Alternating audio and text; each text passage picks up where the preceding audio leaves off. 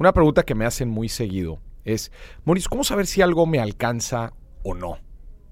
¿Cómo saber si algo en realidad me alcanza? Imagínate, estoy en, en una tienda, estoy en el centro comercial y no sé, veo unos zapatos que quiero, veo una bolsa que quiero, un reloj que quiero, o me quiero ir de viaje y no sé si me alcanza. A ver, acuérdense que vivimos en el mundo del crédito, en donde la verdad es que muchísimas cosas las puedes tener a mensualidades, a quincenas, y pues ahí vas a estar pagando intereses y pues ahí te la vas a llevar, ¿no? Y vas a estar arrastrando todas esas deudas.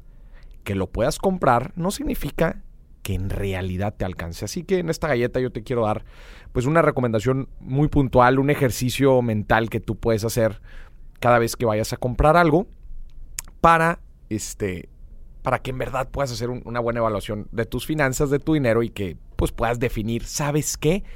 Esta, este lujito, esto que me voy a comprar me lo puedo dar sin remordimientos. Y ahí te va. Son tres puntos que yo siempre evalúo al momento de, de comprar algo. Verás, también otra cosa es que a mí, este, como que hay veces me, tachan y me dicen, no, es que Maurice todo quiere que ahorremos y que no gastemos. Inclusive yo lo platico en mis conferencias que a a mí me han, me han parado de mesas de, de restaurantes y me dicen, miren, aquí está el chavo que siempre está hablando del ahorro y miren aquí la comida que se está dando con sus amigos. Yo les digo, a ver, no, no, no se equivoquen. Yo no digo que no gastemos. Yo digo que seamos conscientes de lo que nos alcanza y de lo que no y si te alcanza, compadre, comadre, dátelo. Para eso es la vida, para disfrutarla. Y para eso son las finanzas, para que puedas disfrutar de, los placeres, de las cosas que te, que te gustan en la vida. Pero que te alcance, que te alcance, otra vez, que te alcance. Yo no estoy en contra de estar gastando, siempre y cuando te alcancen las cosas. Y me refiero que te alcance otra vez con este ejercicio muy práctico de tres puntos. El primer punto es, si eso que tú vas a comprar te va a dejar sin ahorros, no te alcanza.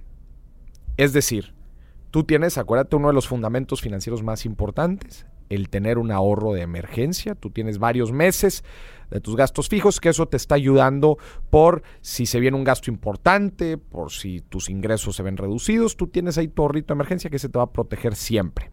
Entonces, si te vas a comprar algo y te va a quitar el ahorro de emergencia, compadre, comadre, no te alcanza. Oye, Moris, pues es que para eso es el ahorro. No, no, no, a ver, son dos cosas distintas. Una cosa es el ahorro de emergencias y otra cosa es otro ahorro que tú tienes que inclusive se invierte si son para tus metas. Son dos cosas distintas. Yo por lo, por lo menos, o sea, yo te estoy diciendo lo que me funciona a mí. A mí no me gusta comprar algo si me va a dejar sin ahorros. Es el punto número uno. ¿Te deja sin ahorros? Oye, Moris, pues no me dejó sin ahorros, pues porque lo compré a mensualidades, o lo compré a crédito. Ok, entonces vamos al punto número dos. Acuérdate, punto número uno, si eso que vas a comprar te deja sin ahorros. Punto número dos, si la mensualidad es mayor al 30% de tu ingreso, entonces lo más probable es que no te alcance.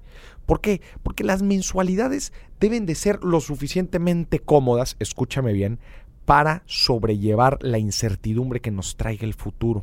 Ahorita se te puede hacer muy, muy, muy, muy tranquilo el decir, no, pues es que Moris, yo no, pues no tengo ahorita tantos gastos, este, y sí puedo estar destinando el 40, 50% de mi ingreso para una mensualidad.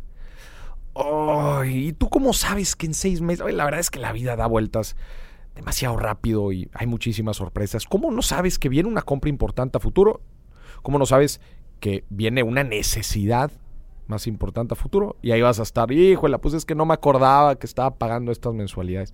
Otra alerta de las mensualidades otra vez es que eh, muchas veces son pequeñas y eso nos lleva a endeudarnos en varias vías, de varias cosas y obtener muchas mensualidades pequeñas y para cuando nos damos cuenta ya estamos pagando, ya tenemos una responsabilidad, imagínate, 12 meses, 18 meses o hasta dos años de puras cosas que íbamos pagando.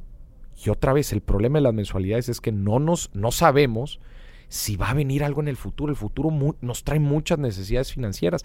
Lo que yo le digo a la gente es, no te amarres. Es como estar caminando tu vida financiera con pesas, con cadenas.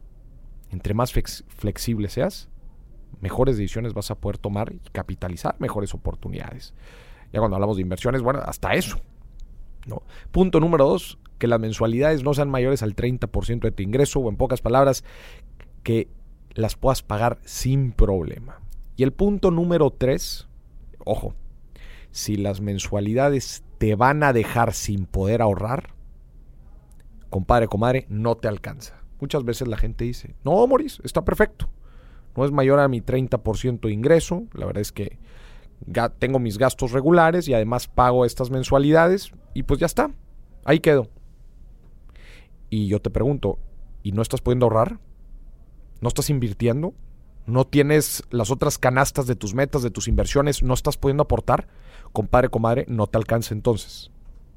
Si aún, chécate este ejercicio, si aún cuando ya ejecutas tus gastos, después pagas tus mensualidades y aún y después de todo eso no te alcanza para ahorrar o para invertir, compadre, comadre, no te alcanza.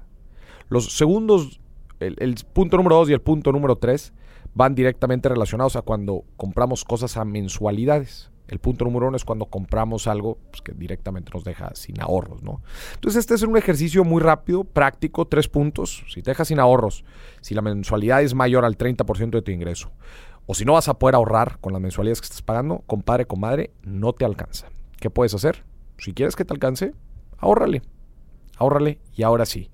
A todo esto también quiero recalcar la importancia de saber priorizar nuestras necesidades para tomar buenas decisiones con nuestro dinero y que en verdad y que en verdad le estemos sacando el mayor mayor provecho. Así que esta fue una guía muy muy práctica de cómo saber si algo nos alcanza o no.